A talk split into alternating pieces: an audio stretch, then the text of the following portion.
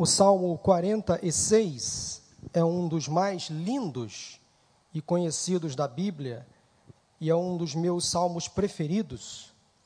Eu já li este salmo inúmeras vezes, tanto para consolar como para ser consolado, tanto para encorajar como para ser encorajado, tanto para fortalecer como para ser fortalecido. E este Salmo 46 tem servido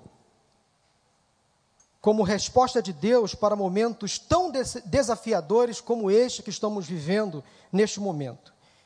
E não sei se você sabe, mas foi o Salmo 46 que inspirou o reformador Martinho Lutero ao escrever aquela linda e bela canção Castelo Forte é o nosso Deus.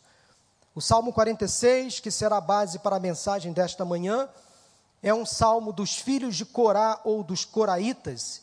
Ele foi escrito em forma de cântico, com três estrofes. A primeira vai dos versículos 1 ao 3, a segunda estrofe dos versículos 4 ao 7, e finalmente a terceira e última estrofe dos versículos 8 ao 11. Os israelitas entoavam este salmo como demonstração de confiança e esperança em Deus quanto ao futuro, ou seja, o que Deus faria e também como uma demonstração de reconhecimento e gratidão quanto ao passado, ou seja, o que Deus já tinha feito. Então vamos ler o Salmo 46, abra a sua Bíblia se ainda não está aberta, acesse no seu aplicativo, Salmo 46, diz assim a palavra do Senhor: Deus é o nosso refúgio e a nossa fortaleza, auxílio sempre presente na adversidade.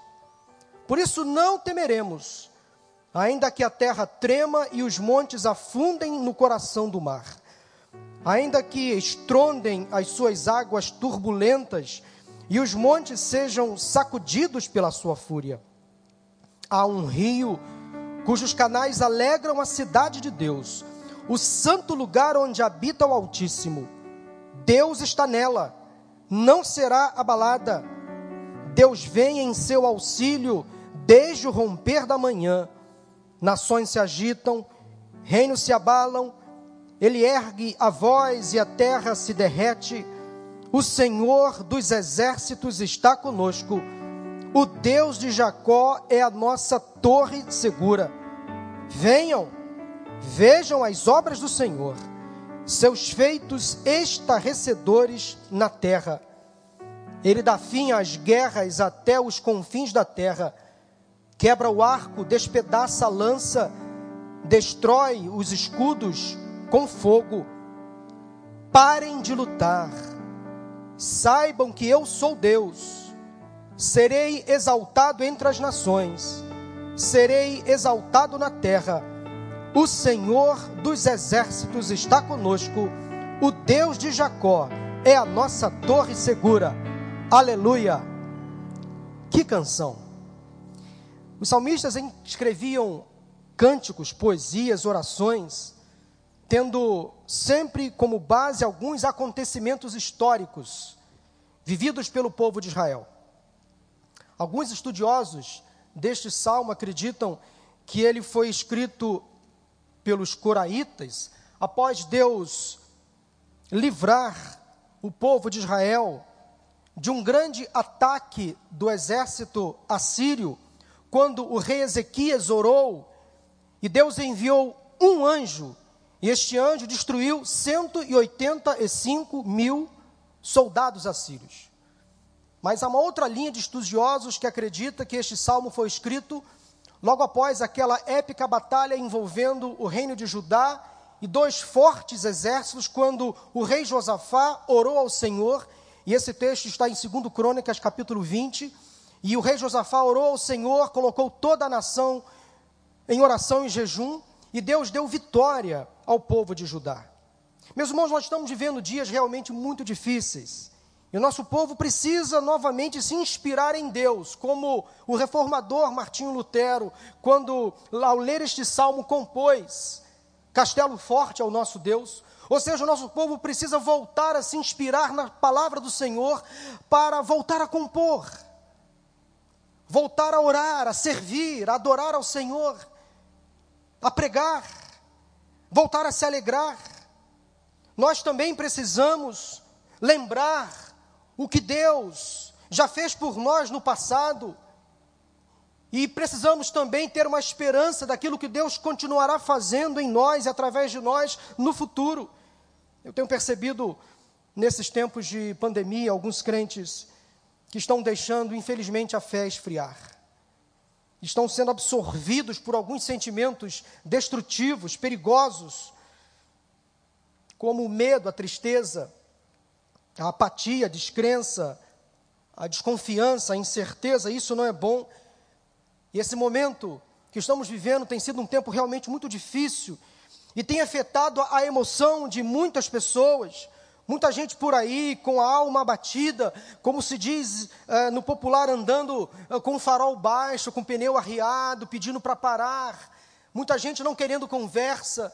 Muita gente, por exemplo, evitando lugares como este, apesar de toda a segurança que nós estamos proporcionando, porque estão se sentindo afetadas, emocionalmente falando. Mas agora eu falo aos crentes que estão se sentindo afetados espiritualmente. E o inimigo tem usado algumas estratégias para afastar o povo de Deus da presença do Senhor, da casa de oração. Mesmo aqueles que estão em suas casas, parece que não estão tendo mais aquele mesmo privilégio de antes, de fazer os seus momentos devocionais, de fazer as suas orações, de cultuar o Senhor mesmo em casa. Essa mensagem de hoje visa trazer a todos nós um alerta, mas ao mesmo tempo uma palavra de fé, de esperança, de encorajamento. É preciso que a gente se volte à palavra. E quem sabe Deus trouxe você aqui nesta manhã, você que está aqui presencialmente, que rompeu com alguns medos, com algumas barreiras, com algumas incertezas, com algumas dúvidas. E eu sei que para alguns de vocês, Alguns que estão aqui hoje, nesta manhã, vir aqui foi um momento difícil, uma decisão difícil a ser tomada. Talvez até hoje de manhã o inimigo tentou segurar você em casa, dizendo: não, não vá. Mas eu acho que o mesmo inimigo não faz quando você tem que ir ao mercado. Eu acho que o mesmo inimigo não faz quando você precisa ir à farmácia. Ou quando você precisa caminhar na orla. A mesma coisa o inimigo não faz, mas quando o teu propósito é estar na casa de oração junto com outros irmãos, mantendo todos os protocolos de segurança, você se abate. Você fica amedrontado e talvez você hoje teve que romper com essas coisas para vir aqui. E como disse no primeiro culto que nós tivemos aqui presencialmente, você que está em casa não é menos crente. Você não tem uma fé inferior àqueles que aqui estão. Por algumas razões você não está aqui, mas está aí. Importante que você faça da sua casa um lugar de adoração, de entrega, de confissão. Portanto, agora, momento do culto, é hora de você parar como se estivesse aqui. Portanto, não fique olhando a televisão. Não fique fazendo outra coisa a não ser estar prostrado diante do Senhor, ouvindo aquilo que Deus tem a lhe falar, mesmo você na sua casa, no seu computador, no seu celular. Faça do momento aí como se você estivesse aqui sentado, com a sua Bíblia aberta, com o seu bloquinho de anotações, absorvendo aquilo que Deus tem a falar ao seu coração. E eu espero, meus irmãos, que você ouça uma palavra rema. Já ouviu falar nessa expressão rema? A palavra rema significa palavra dita pelo Senhor. Eu espero que nesta manhã você ouça uma palavra não deste pregador. Poderia ser um outro pregador qualquer. Mas se qualquer pregador que, suba, que sobe neste púlpito, se colocar na dependência do Senhor, ele será um pregador rema, ele fará aquilo que Deus quer falar. Por isso, a minha oração durante toda esta semana foi para que eu fosse hoje, nesta manhã, boca de Deus para você que está aqui, nesses bancos, nessas cadeiras. E para aqueles que estão em casa, quem sabe acuados, sentindo amedrontados, por, to, por conta desse momento tão difícil que estamos vivendo. Eu espero que Deus fale com você hoje e que você saia daqui renovado, transformado, fortalecido pelo poder da palavra do nosso Deus. Eu espero que você que está na sua casa hoje seja também renovado, fortalecido, sem querer dar a este culto qualquer significado especial, sem querer dar a este dia qualquer significado especial. Mas eu espero que hoje seja um divisor de água na vida de muitas pessoas aqui. Muitos que estão nos assistindo hoje pela internet. Quem sabe amedrontados, acuados. Espero que você saia daqui hoje, deste culto, desta celebração, fortalecido pelo poder que há no nome de Jesus Cristo. Ele está neste lugar. O Salmo 46 tem a nos ensinar algumas lições, e há pelo menos três preciosas lições que eu quero compartilhar com vocês hoje. Este salmo está dividido, como eu disse, em três partes, em três estrofes. Ele era um cântico cantado pelo povo de Israel. E em cada parte há uma maneira diferente de conhecer a Deus. O primeiro ensino que este salmo nos traz é o seguinte: está nos versículos de 1 a 3. Eu vou dizer aqui, meus irmãos, nesses pontos do sermão, algumas definições tão lógicas, tão óbvias, tão simples, mas que hoje, infelizmente, algumas pessoas crentes estão se esquecendo. O primeiro ensino que eu vejo neste salmo é o seguinte: nós precisamos, anote no seu coração, nós precisamos saber ou lembrar quem está no controle e quem tem todo o poder. Pode parecer tão óbvio, mas nós precisamos saber, para aqueles que não sabem, ou lembrar para aqueles que um dia já tomaram conhecimento, mas se esqueceram, quem está no controle e quem tem todo o poder. Alguns irmãos que estão se esquecendo disto. Conhecem a Deus, já tiveram muitas experiências com Ele no passado, mas de repente estão sendo tomados por uma espécie de amnésia espiritual. Nesse tempo difícil, eles estão se esquecendo de quem é Deus, de quem é o Senhor que eles servem estão lentamente então se afastando de Deus, perdendo a comunhão, entrando em crise. Muitas vezes nós nos esquecemos o quão poderoso e quão maravilhoso Deus é. De vez em quando nós precisamos nos lembrar quem está no comando, quem está no controle deste mundo e das nossas vidas, e quem realmente tem todo o poder. O salmo começa afirmando que Deus é o nosso refúgio e a nossa fortaleza, auxílio sempre presente na adversidade, ou como em versões mais antigas, Deus é o nosso refúgio e fortaleza, socorro bem presente nas tribulações. Deus não é a propriedade exclusiva de uma pessoa, de uma igreja, de uma denominação, muito menos de uma religião. Ele pertence a todo aquele que o chama de Pai e aceita ser seu filho, ele é o Pai nosso, como na oração ensinada por Jesus. E o salmista, ou os salmistas, os coraitas, em algumas vezes do salmo ele repete a expressão: Deus é o nosso. Deus é o nosso refúgio. Deus é o nosso Senhor. Deus é nosso. E nós pertencemos a Ele. E em Jesus, Deus se fez um de nós, e a sua encarnação fez com que nós nos aproximássemos dele. Evangelho de João, no capítulo 1, versículo 12, a Bíblia diz: Contudo, aos que, aos que o receberam, aos que creram em seu nome, deu-lhes o poder, o direito, a prerrogativa de se tornarem filhos de Deus. Você consegue mensurar, consegue entender a grandeza e a importância de ser filho de Deus, de poder chamá-lo de Pai, meu Pai, meu Pai, o Pai que é nosso, o Pai que é da minha família, o Pai, o Pai que é dos meus irmãos e amigos. O mesmo Pai que é o meu Pai, é o Pai dos meus inimigos, se é, se é que eu os tenho. É o Pai que é nosso. Os coraitas sabiam disto e compuseram uma linda canção, e logo no início da primeira estrofe a letra dizia então: Imagine eles cantando: Deus é o nosso refúgio, a nossa fortaleza, auxílio sempre presente na adversidade. Refúgio, fortaleza e auxílio. Quero chamar a atenção de vocês para essas três expressões, para essas três palavras, que às vezes ao lermos o salmo elas ficam meio que perdidas. Mas o que significa ter Deus como refúgio, ter Deus como fortaleza e ter o Senhor como auxílio. Refúgio tem a ver com abrigo, esconderijo, proteção. O que o salmista tinha em mente era a ideia de se refugiar em Deus, no sentido de se abrigar de uma tempestade, se abrigar do perigo ou de um inimigo.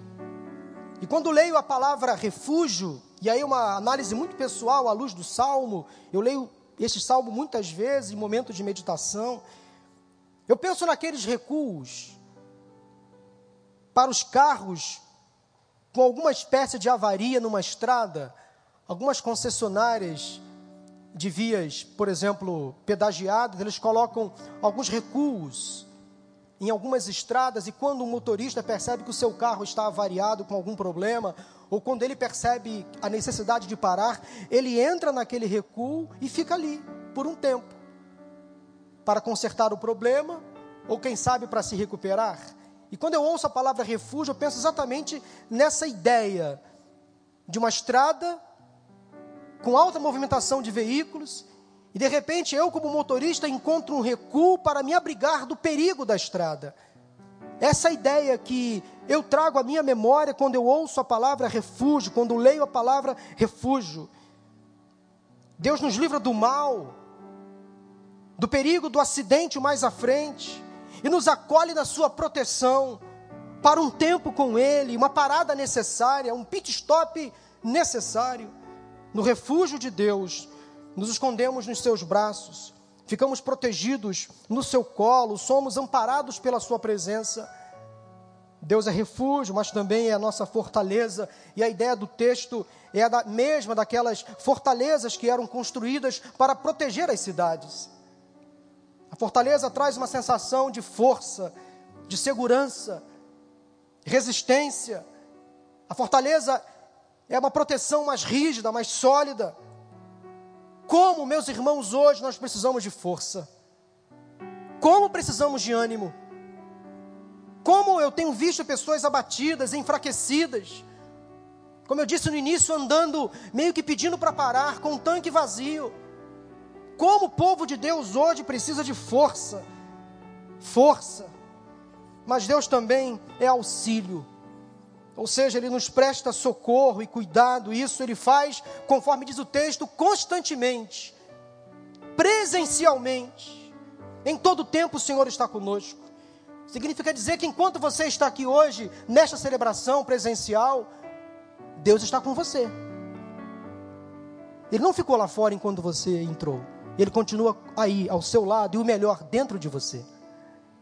Enquanto você está aqui nesta celebração cultuando, o mesmo Deus que está aqui com você, os céticos não conseguem acreditar, os ateus não conseguem administrar essa possibilidade. O mesmo Deus que está aqui está lá na sua casa, você acredita?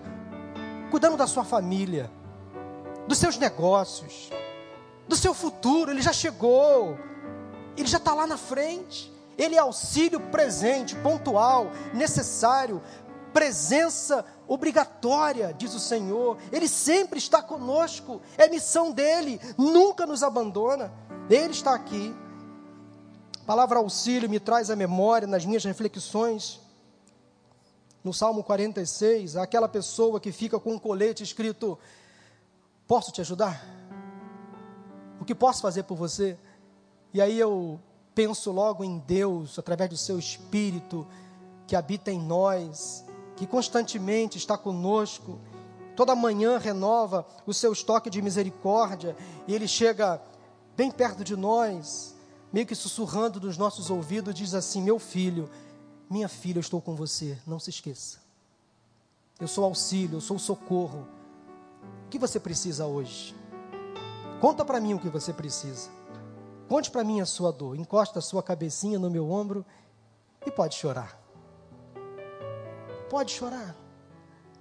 Essa é, é, é, é a aproximação que eu tenho de Deus. Eu gosto de, às vezes, de fazer algumas poesias nas minhas orações e pensar um pouco nesse Deus próximo, nesse Pai Nosso, que é auxílio, que é socorro. Aquela mesma expressão lá na parábola do bom samaritano, quando Jesus fala do bom samaritano que pagou o preço para que aquele aquela pessoa fosse alcançada, cuidada pelo dono daquele hospital, daquela clínica. Esse é o Deus que cuida da gente, que nos pega no colo, que sara as nossas feridas, mas o preço já está pago na cruz do Calvário, através do sangue de Jesus Cristo. Deus é refúgio, Deus é fortaleza, Deus é auxílio ou socorro sempre presente nas tribulações. Ele é o Emmanuel, Ele é o Deus conosco. Meu irmão, minha irmã, preste atenção ao que eu vou dizer agora. Deus é o nosso refúgio, fortaleza e auxílio. E o inimigo terá que passar por essas três barreiras para te alcançar. Você entende isto? E vou repetir, algumas palavras nesse sermão serão ditas de forma repetidas para que fique na sua memória. Deus é o nosso refúgio, a nossa fortaleza, o nosso auxílio, o nosso socorro. E Satanás, o inimigo, vai ter que passar por essas três barreiras para te alcançar. É promessa do Senhor. Deus não vai desistir de você. Tudo que acontece conosco, sejam coisas boas ou ruins, tem a permissão do Senhor. Por essas e outras razões que não devemos temer. Ainda que a terra trema, os montes afundem no coração do mar, e os montes sejam sacudidos pela sua fúria, ainda que, ainda que, ainda que, não importam as circunstâncias, não importam as notícias, não importa o que está acontecendo na política, não importa quem está no governo, não importa quem protesta, não importa o que venha, não importa que a pandemia ainda não acabou, não importa que não descobriram ainda a vacina, não importa que não tenha ainda um remédio eficaz, Deus é o nosso refúgio, Deus é a nossa fortaleza, Deus é o nosso socorro socorro presente, em todo tempo, na hora da adversidade, na hora da tribulação, não importa, não importa, ainda que, ainda que, embora que, embora que, Deus é o nosso refúgio, Deus é a nossa fortaleza, é preciso lembrar dessas coisas. Louvado seja o nome do Senhor. Mas a segunda lição que o Salmo 46 nos traz é a seguinte: mais uma constatação óbvia. Precisamos saber ou lembrar quem nos supre e quem nos sustenta. Versículos 4 a 7.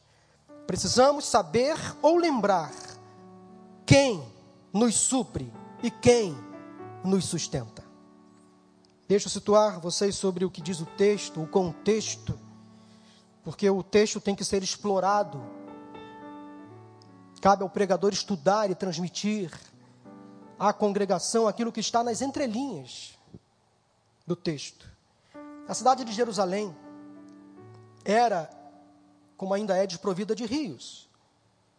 E para suprir a necessidade de água, eram cavados cisternas, reservatórios para que as águas das chuvas fossem armazenadas, para que elas pudessem ser utilizadas no período da seca.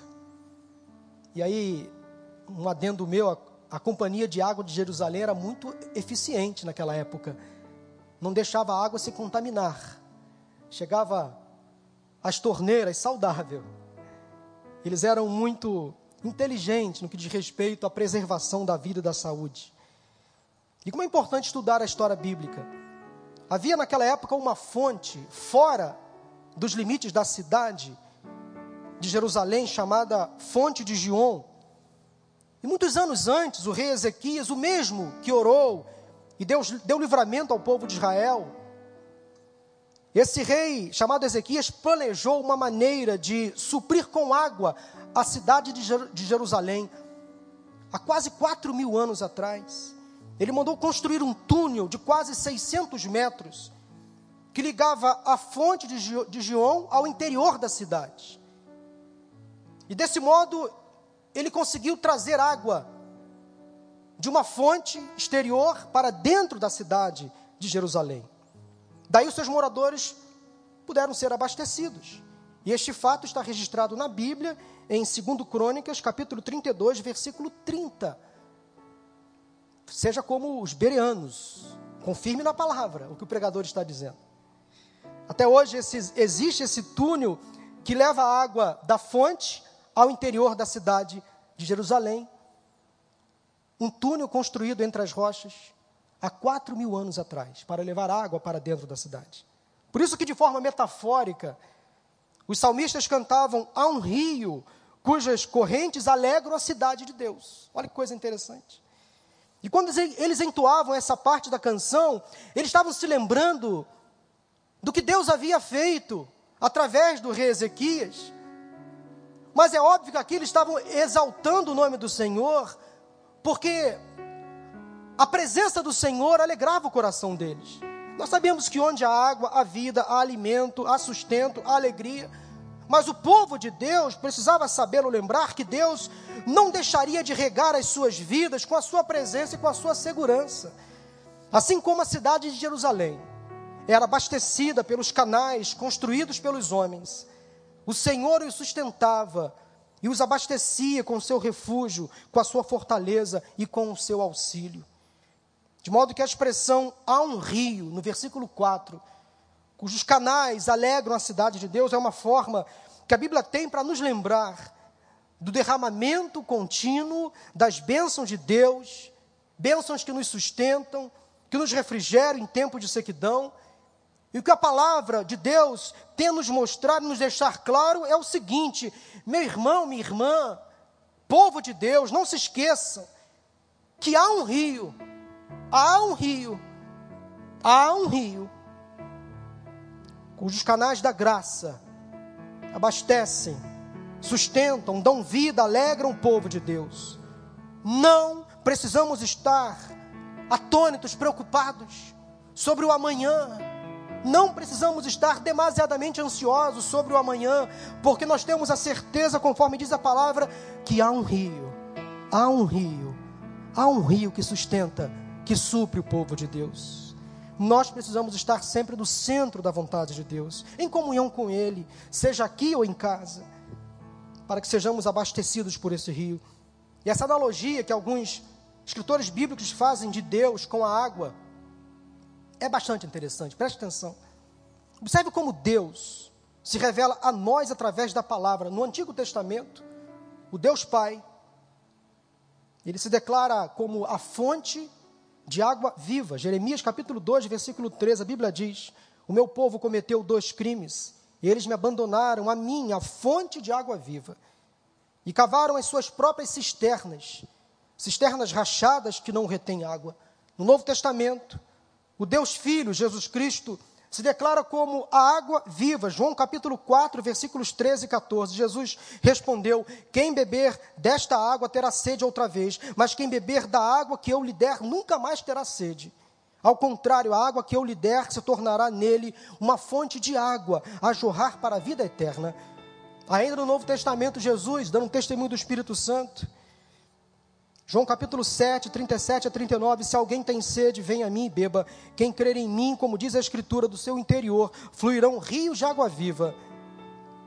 Ele estava se referindo ao Espírito, diz a palavra, ao Espírito, que mais tarde receberiam aos que nele crescem. E como a Bíblia é muito interessante, ela se ela vai se completando, vai se respondendo. Gênesis capítulo 2, versículo 10. No Éden nascia um rio que irrigava o jardim. Mas em Apocalipse 22, 1 diz a Bíblia o seguinte: Então o anjo me mostrou o rio da água viva que, claro como cristal, fluía do trono de Deus, do Cordeiro, no meio da rua principal da cidade. Olha a referência ao Salmo 46, como a Bíblia é importantíssima. Que visão maravilhosa do céu e da eternidade. Meu irmão, minha irmã, escute isto. De uma vez por todas, há um rio. Há um rio há um rio que brota do trono de Deus, que te sacia, que te alegra, que te encoraja, que te fortalece na hora difícil. E essa fonte não para. O que vem dela não cessa. Talvez você se esqueça de muita coisa que eu disse hoje nesta manhã para você. Mas saia daqui com essa certeza de que há um rio. Há um rio. Há um rio. Terceira lição que este salmo me traz é que nós precisamos saber ou lembrar quem luta por nós. Outra constatação óbvia: nós precisamos saber ou lembrar quem luta por nós. Versículos de 8 a 11. De modo que esses quatro últimos versículos do Salmo 46 nos trazem uma ideia de guerra. Uma batalha que o povo tinha enfrentado, seja com os assírios ou com os amonitas e moabitas. Estava viva na memória dos israelitas algum tipo de livramento que o Senhor tinha dado a eles. E pela beleza do cântico composto pelos coraitas, foi algo realmente tremendo, grandioso. Daí é uma interpretação minha, levando em conta uma das duas possibilidades que deu origem a este salmo, que eu destaquei logo no início da mensagem. Eu creio que este salmo foi sim baseado na experiência do rei Josafá, de 2 Crônicas, capítulo 20. Porque há uma semelhança muito grande no versículo 10 do Salmo 46 com a oração do rei Josafá. Diz o texto de 2 Crônicas, capítulo 20, que alarmado e com medo, Josafá então proclamou um jejum e levou toda a nação a orar a Deus. E eu creio, meus irmãos, que o povo de Deus tem se esquecido desta prática nesse tempo. Tem se estressado tanto. O povo de Deus tem se mostrado tão ansioso, tão preocupado, tão tenso, tão atônito, que tem se esquecido de orar e jejuar. Quero fazer um desafio a você que está aqui me assistindo em casa ou aqui presencialmente, para que você caminhe mais de joelhos nesse tempo.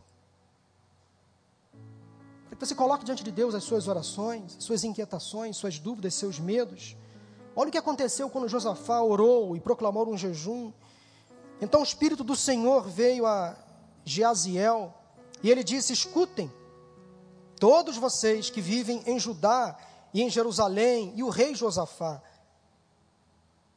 E Deus tomou a boca daquele homem chamado Geaziel e disse o seguinte ao povo: Assim diz o Senhor a vocês: Não tenham medo, nem fiquem desanimados, por causa desse exército enorme, pois a batalha não é de vocês, mas de Deus.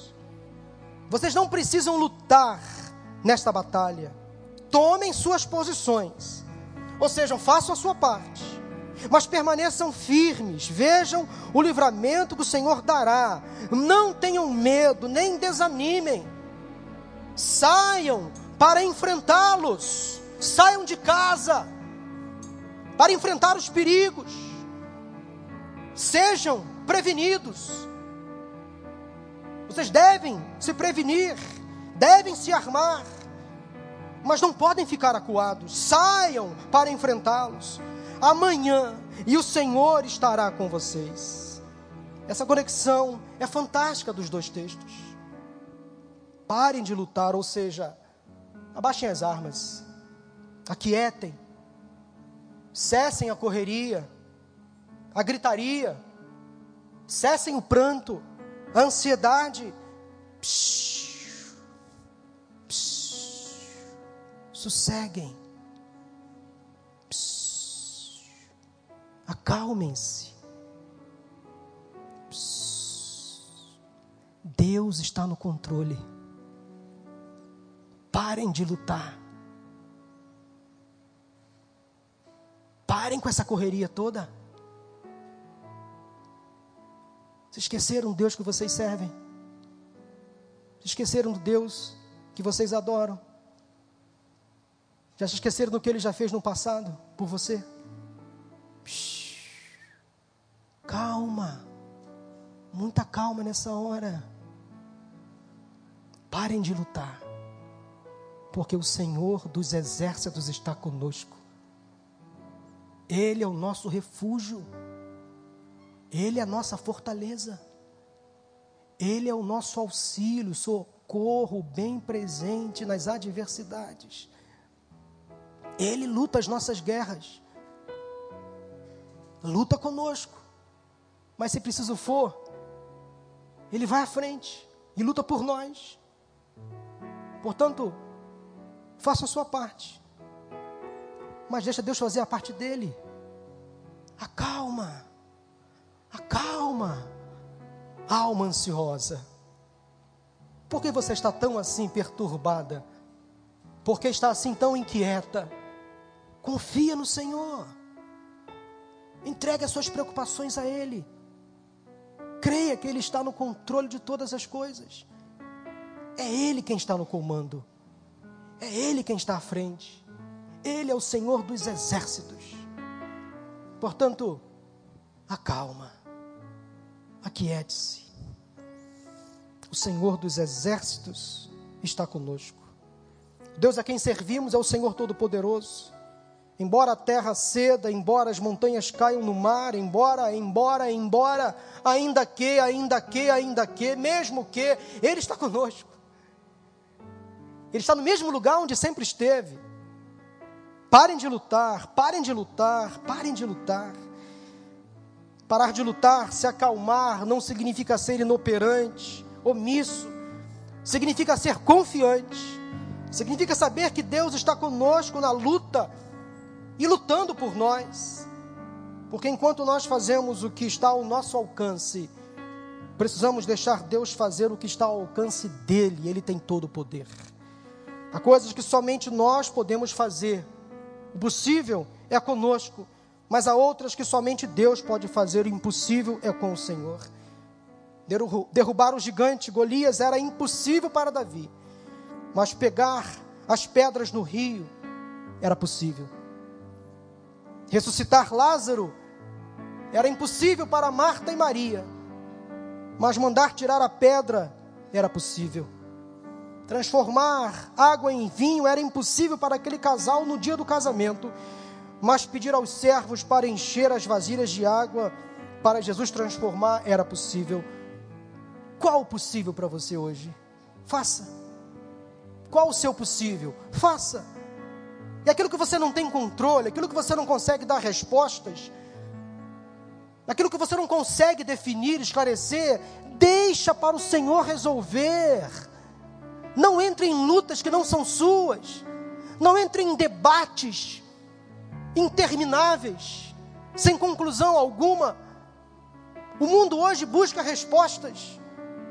Os principais organismos internacionais responsáveis estão ainda batendo cabeça. Quem sou eu? Quem é você para dar respostas absolutas? Tudo está nas mãos do Senhor. Portanto, entrega para Deus aquilo que você não pode resolver. Pare de andar ansioso, preocupado. Pare de ficar ativando as notificações toda hora. Eu pensei nisso hoje de manhã. Isso aqui é uma benção, mas pode ser uma maldição. Quando você instala um aplicativo no seu celular, para interesse de quem criou o aplicativo, ele pede que você ative as notificações. Sempre quando o aplicativo for atualizado, você é informado. Isso não é de Deus. Essa coisa não é de Deus. De ativar notificação, clique no sininho. Isso não é de Deus. Sabe por quê? Porque ninguém sossega mais depois que inventaram aplicativo de celular. Quando. É claro que há, há aplicativos e aplicativos, claro. E você, como um bom ouvinte, sabe o que eu quero dizer. Quando eu fui convertido ao WhatsApp, e demorei a me converter ao WhatsApp. A minha filha, quando baixou o WhatsApp no meu aparelho, falou assim: pai, você tem que ativar as notificações. Porque todas as vezes que mandarem notícias para você, mensagem, o seu celular vai apitar. Eu falei: o quê? Vai ficar apitando toda hora. Não, não quero, não quero me tornar escravo desse negócio, não. Quando eu quiser acessar o WhatsApp, eu vou acessar o WhatsApp. Eu não posso ser escravo do meu celular. Ele tem que me servir. Eu não posso ser dominado por um aplicativo de celular que não para de tocar toda hora. Estão entendendo o que eu quero dizer? O que tem de gente ansiosa, tensa, que só vive com isso na mão. Para onde vai, está no celular. Vai no banheiro, vai para o celular. Toma banho, está no celular. Não sei como, mas acontece. Vai almoçar, o negócio está lá apitando toda hora e ninguém sossega Ninguém mais consegue sossegar hoje em casa.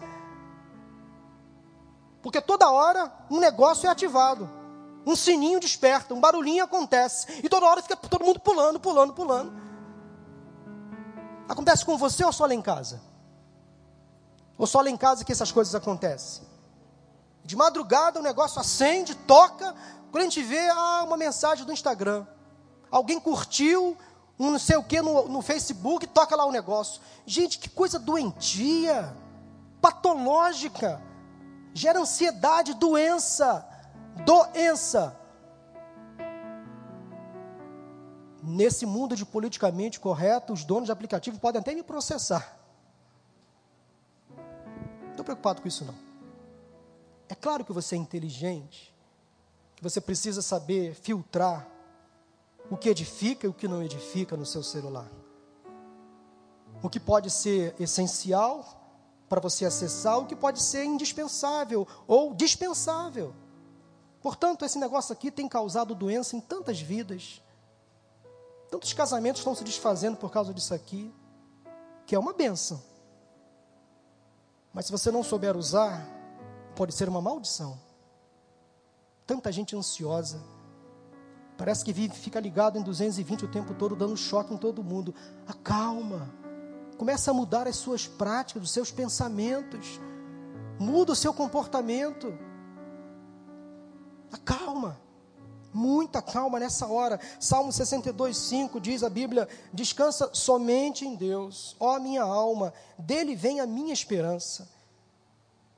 Dele vem a minha esperança. E finalmente, Filipenses 4, de 6 a 7, não andem ansiosos por coisa alguma mas em tudo, pela oração e súplica e com ações de graça, apresentem seus pedidos a Deus, e a paz de Deus, que excede todo entendimento, guardará o coração e a mente de vocês em Cristo Jesus. Meu irmão, minha irmã, não será uma crise no seu casamento, por mais difícil e grave que essa crise seja, que vai determinar o fim do seu relacionamento. Não será a falta de recursos financeiros ou a falta de perspectivas para o seu negócio que vai decretar, que vão decretar a sua falência. Não será um vírus invisível e por mais perigoso que seja, que vai determinar o fim dos seus dias. Não, não será. A sua vida está entregue nas mãos do Senhor. Portanto, acalme. Acalme. É o Senhor quem luta as suas guerras, as suas batalhas. Não se preocupe, relaxe, deixe Deus trabalhar. Saiba que não há ninguém nenhum lugar mais poderoso do que Ele. Ninguém te ama mais, cuida mais de você, anseia por você mais do que o Senhor. Você precisa então saber ou lembrar quem está no controle e tem todo o poder. E esse quem é o Senhor. Você precisa saber ou lembrar quem nos supre, nos sustenta. E esse quem é o Senhor. E finalmente você precisa saber ou lembrar que quem luta por nós é o Senhor. Acalma o seu coração. Ele põe fim às nossas guerras. Quero convidar aqui o pastor Miqueias, a banda, nós vamos cantar um louvor que eu escolhi para terminar essa mensagem, que há muito tempo a gente não canta. E Deus já falou muito comigo através dessa canção. Como Deus fala comigo através de cânticos, como falou através do cântico do Salmo 46. E eu espero que esta palavra cantada agora, fale com você também. Aquele que põe fim às nossas guerras é o Senhor Jesus Cristo. Acalme o seu coração. Vamos louvar o Senhor, pastor Miquel. Você pode ficar de pé?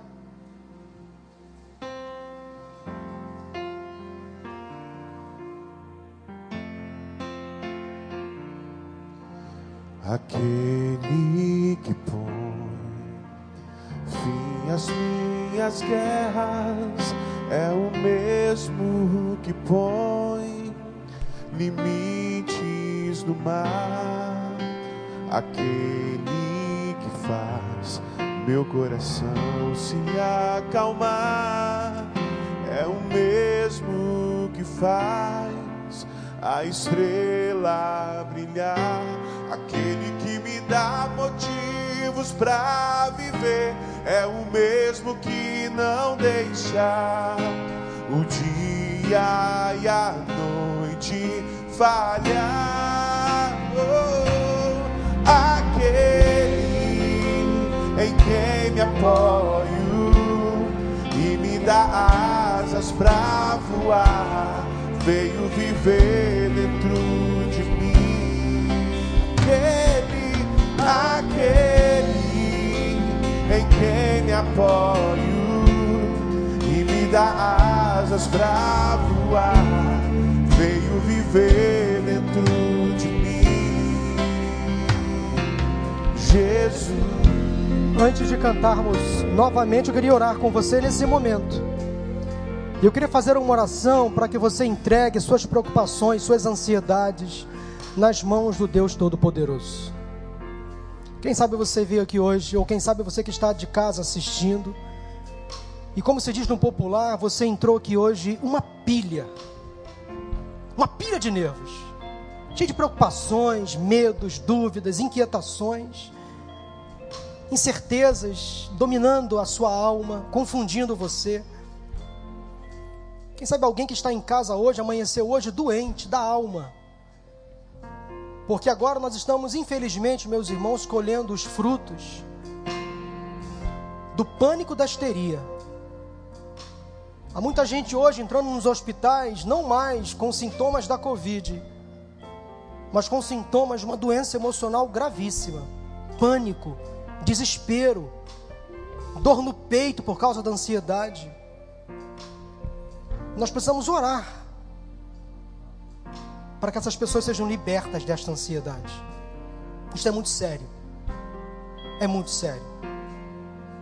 Muitos dos nossos irmãos hoje estão doentes da alma, porque por um deslize, por um desleixo, por um pequeno momento de esfriamento na fé, estão caídos emocionalmente porque deixaram de confiar em Deus, deixaram de ter comunhão com o Senhor.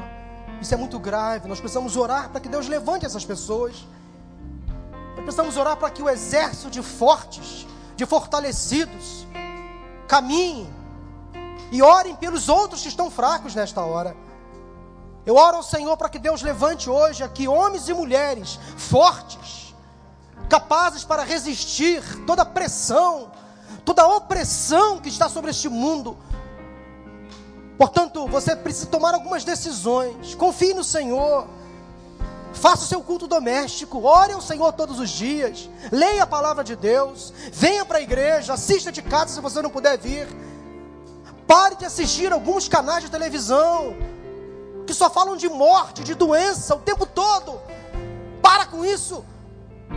Para com as redes sociais.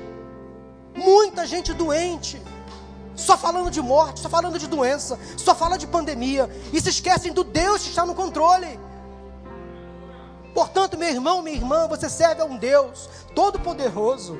Não se esquece disso, não. Ele é o Senhor dos exércitos, Ele está no controle. Vamos orar. Deus e Pai, em nome de Jesus, liberta agora aqueles que estão cansados, oprimidos. Alivia, ó Deus, o peso da alma. Cura as enfermidades emocionais em nome de Jesus. Levanta, ó Deus, o abatido, o oprimido. Aqueles que estão deprimidos, cura, liberta, ó Deus, agora. Tu és o Deus Todo-Poderoso. Tu tens todo o poder. Em tuas mãos está a chave do universo. Estás no comando, Senhor, e nada fugirá ao teu controle. Acalma o coração do teu povo. Ó oh, Deus, dê paz ao coração do teu povo. E possamos tomar medidas também preventivas, para que não nos deixemos contaminar, para que confiemos sempre no Deus Todo-Poderoso, no Deus que supre, no Deus que da fonte faz jorrar água viva Ó oh, Deus, tu és o rio que sacia nossa sede, que traz de volta a alegria perdida, que supra as nossas necessidades. Tu és o Deus em quem podemos confiar. Tu és o Deus que caminha ao nosso lado, refúgio, fortaleza, auxílio, sempre presente nas tribulações. Tu és o Deus que luta as nossas lutas, que guerreia as nossas guerras, que batalha as nossas batalhas. Louvado seja o nome do Senhor. Confiamos sempre em Ti. Ratificamos a nossa dependência do Senhor nesta manhã. Oramos agradecidos pelas bênçãos, pelos milagres, em nome de Jesus. Amém, amém e amém. Você pode aplaudir ao Senhor? Vamos cantar mais uma vez o início? Do início. aquele que põe fim às minhas guerras. fim minhas guerras. É o mesmo que põe limites é no o mar. mesmo que põe limites no mar. Aquele que faz meu coração se acalmar. É o mesmo que faz a estrela brilhar. Aquele que me dá motivos pra viver é o mesmo que não deixa o dia e a noite falhar. Oh, oh. Aquele